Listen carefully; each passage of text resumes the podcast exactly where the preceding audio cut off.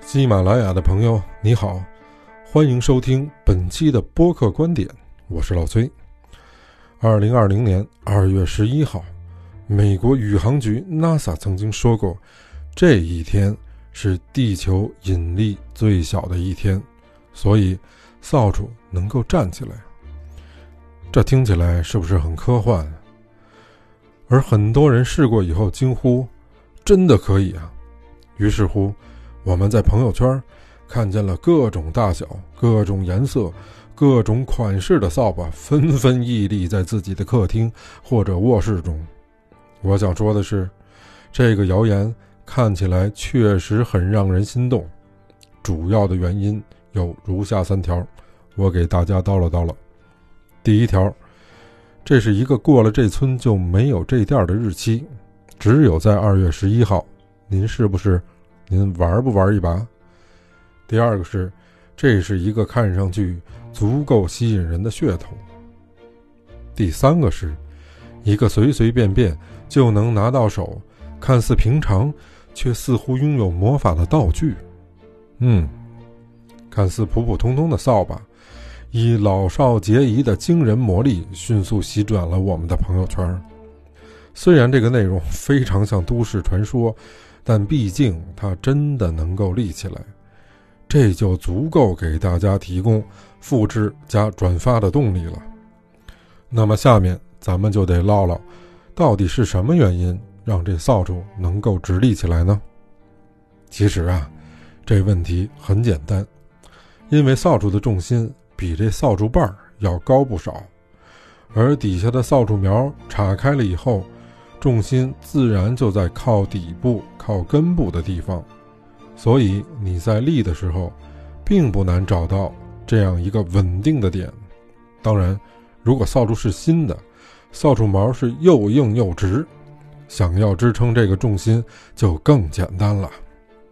家用扫帚的底部一般都是平的，而且扫帚的鬃毛刷开了以后，能形成一个挺大的支撑面。这其实就是一个考验耐力，而不是引力的游戏。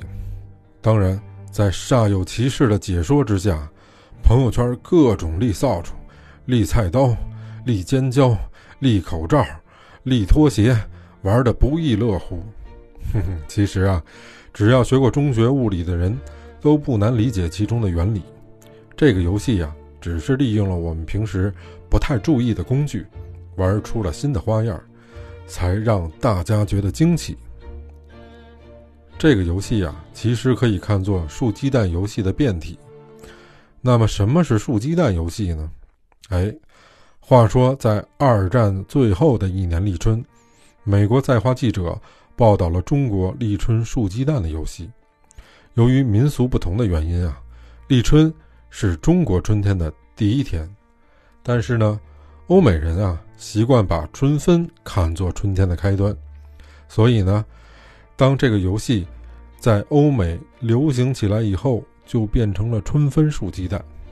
哈哈，当然看大家玩的这么火热，NASA 都坐不住了，赶紧下场自证清白，写了如下一段小文，我摘抄一点给大家念一下，你们就全明白了。宇航员 Aaron Ju 和科学家。Sara Noble 公开回应了扫把挑战，向人们展示了扫把立住基本的物理学原理。人家还挺认真哈。其实呢，每天都成立，而不仅仅是在二月十一号这一天。